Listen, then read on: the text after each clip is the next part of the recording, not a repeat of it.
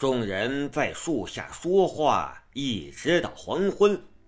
王二一再宣称要找青青负荆请罪，还要光着膀子表示诚意。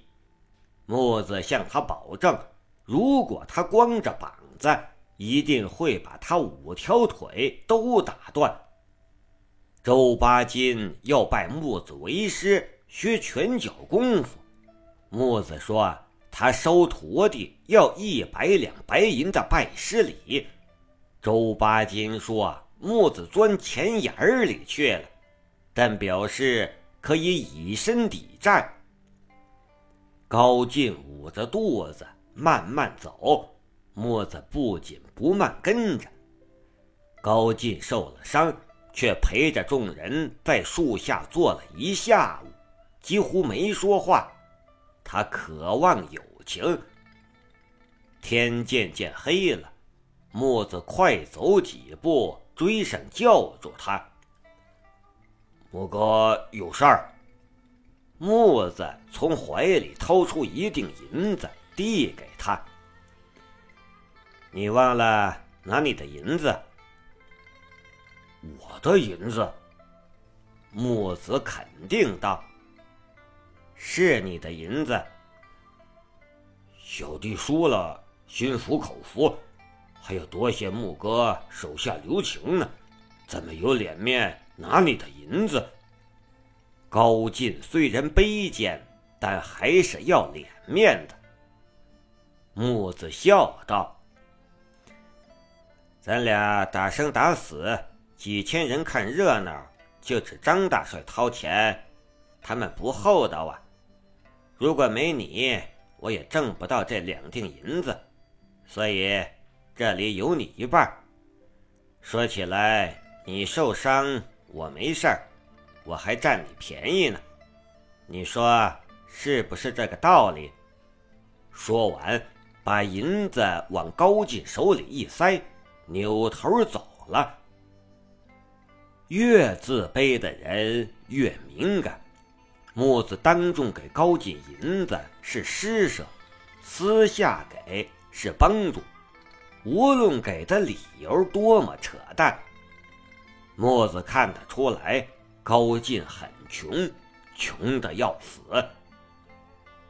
溜达到禁军营地，正是开饭的时候，青青站在小帐篷门口迎接他，先看木板上的斗笠。竟然是一只熟鸡，两样小菜折腾一天，木子真饿了，端起碗，狼吞虎咽。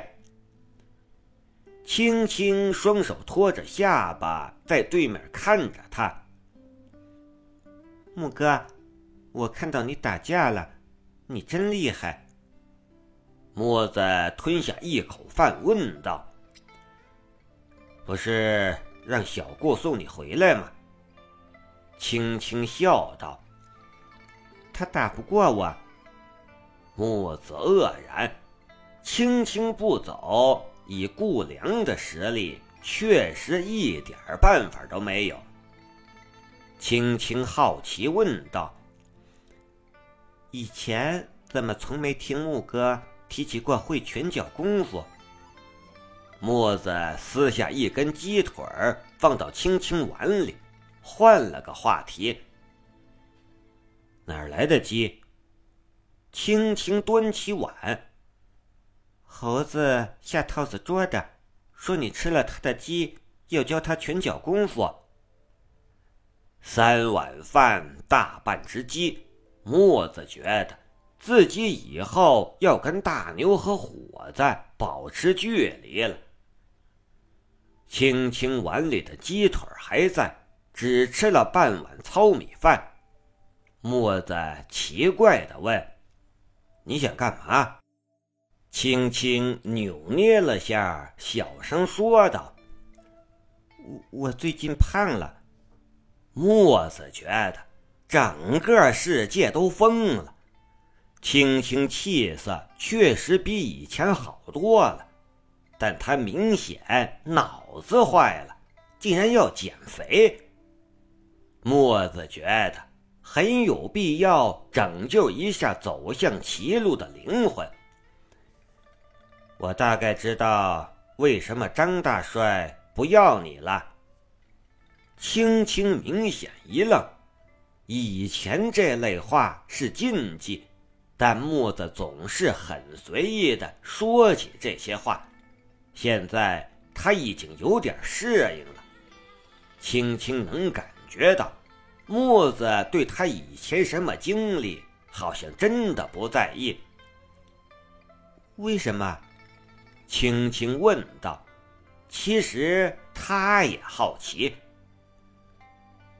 你认识崔三娘吧？青青点点头，好奇的看着。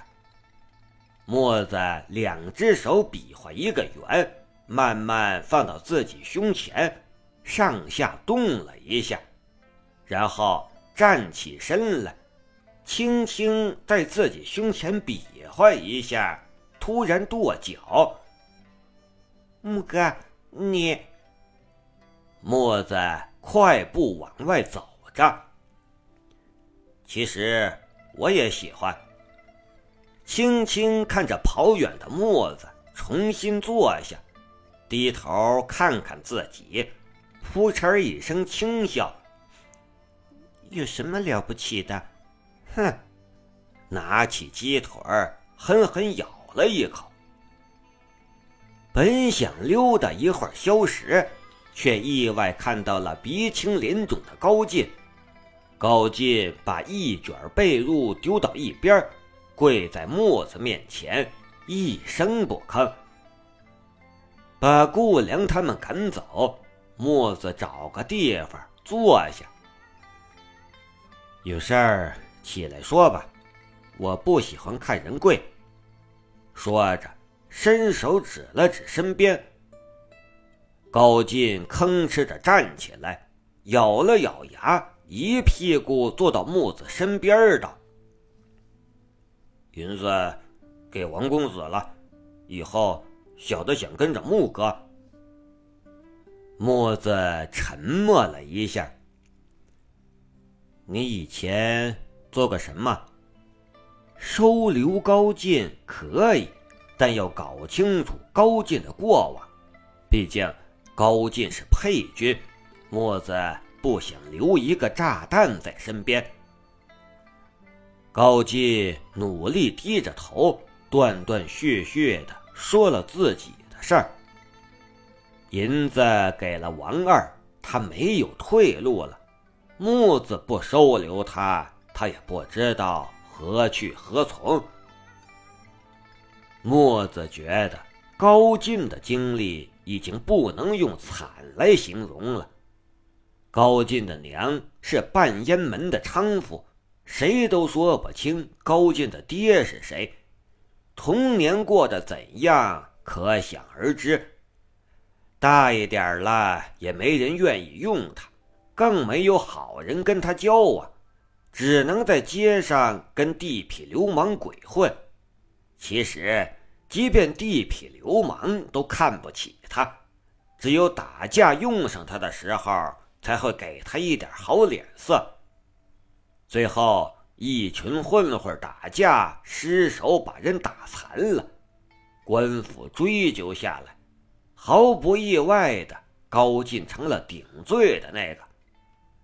这次阻西路军本来轮不到他，是王二使了银子。把他捞出来了，老娘好歹见了他最后一面，当晚就咽气了。发送老娘的钱也是王二给的，所以他只能给王二当狗。可越是这样，王二越拿他真的当狗。今天王二身边的狗腿子又说话奚落他。说他给王公子丢了人，他忍不住回嘴说：“你们怎么不去跟木哥比武？”结果更招来一群人的冷嘲热讽，说他吃用王公子的，却胳膊肘往外拐，是喂不熟的狗。像往常一样，王二一句话都不说，就任人作践高进。高进气愤地说：“我用了王公子多少钱？我还。”一群狗腿子笑道：“二十两银子，你拿什么还？”他们不知道，高进怀里真的有二十多两银子。高进掏出银子。丢到地上，说：“老子以后不欠谁的了。”说完，卷了行李就来了骑兵营。高进不知什么时候又跪到木子面前，低声道：“木哥，我高进既然注定要做狗，我为什么不给自己找个好主人？求木哥收留。”木子把他拽起来道：“我不用你做狗，你若无处可去，就跟着我，总不会亏了你。若将来有好去处，就自管去。”墨子终究心软了，他不能把这个可怜的男人赶走。一个卑微的人第一次努力站起来。墨子不忍心再让他更卑微，喊来猴子，把高进的行李安排到杂役的帐篷，嘱咐他高进有伤，让他照看着。猴子扛着行李去了，木子把高进拉住，掏出怀里那顶银子塞给他，道：“高进，大丈夫不能一日无钱。”高进双目通红的接过去，明白了，爷。说完，追着猴子走了。高进需要银子，不是需要买什么东西，是需要银子给他底气和自信。墨子想帮他一把，可他最后那一声“爷”，还等木子有点迷茫。只能叹口气，随他吧。往回溜达到小帐篷不远，却发现里面有人。青青正与人对着头说悄悄话，墨子一眼就认出了是谁——崔三娘。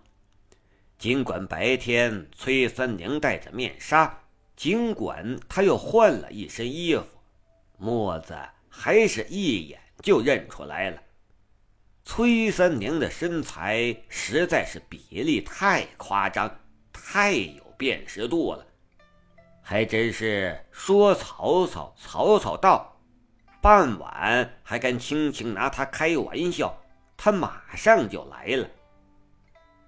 两个女人说悄悄话，木子没法闯进去，只能远远等着。崔三娘不知道在说什么，青青一会儿低头不语，一会儿抬头说几句。好在两个人说话已经到尾声，时间不长，崔三娘起身要走了。墨子不好在路上杵着，装作刚回来的样子。木哥，你回来了，这就是。我常说起的三姐，青青主动介绍。墨子狐疑的看了一眼青青，嘀咕：“你什么时候说起过？”拱手施礼：“三姐有礼。”那崔三娘明显不是扭捏的人，先扶了一礼，笑道：“哟。”好一个少年英雄！今天打擂，我在台上可替你好担心。说着，拍了拍自己胸脯，看得墨子有点担心，不知道现在衣服料子质量怎样。若是突然裂开了，想想还真是令人期待呀。随便说了几句，崔三娘笑盈盈道：“行了，我回了，你们春宵一刻不在这碍眼了。”这婆娘泼辣的很，什么都敢说，墨子有点招架不住，轻轻说道：“木哥，你送送三姐吧。”三娘凑到青青面前调笑。你就不怕三姐趁夜把它吃了？青青啐了一口，扭头进去了。两个人慢悠悠的走着，墨子本来走前面，想想不太礼貌，就落在后面，发现更不合适。三娘的背影实在不能看，索性并排走。崔三娘却有意无意的越走越近，墨子只好往旁边挪得更远。你怕我？崔三娘笑道。营里火把熄的差不多了，木子壮着胆子调笑：“我不怕你，我怕我忍不住。”呸！三娘笑道：“来，三姐由得你。”说着，又挺着胸往前凑了凑。墨子落荒而逃。对于三公子为什么看不上青青，墨子大概猜得到。大帅是个从小没了娘的可怜娃。对于崔三娘这种熟透了的女人，没什么抵抗能力。再加上三公子家教森严，估计花天酒地的机会也不多。娶个媳妇儿也要门当户对的大家闺秀。崔三娘正好是另一个极端，所以毫不留恋的。一脚就把青青同学踹给了木子，放下帘子，小小的帐篷就成了另一个世界。昏暗的灯光有些暧昧，木子发现有点不对劲儿。本来两个人睡觉的地方在帐篷两边，中间隔着一块，今晚。小床和地铺挨到了一起，青青已经躺下了，背对着自己。墨子觉得自己是个老爷们儿，矫情这事儿挺没劲的，吹了灯，躺在地上。崔三娘来说什么了？木子知道青青没睡着。翻了个身，床板一阵乱响，青青答道：“不知道啊，说了些胡话。”木子好奇的问：“什么胡话？”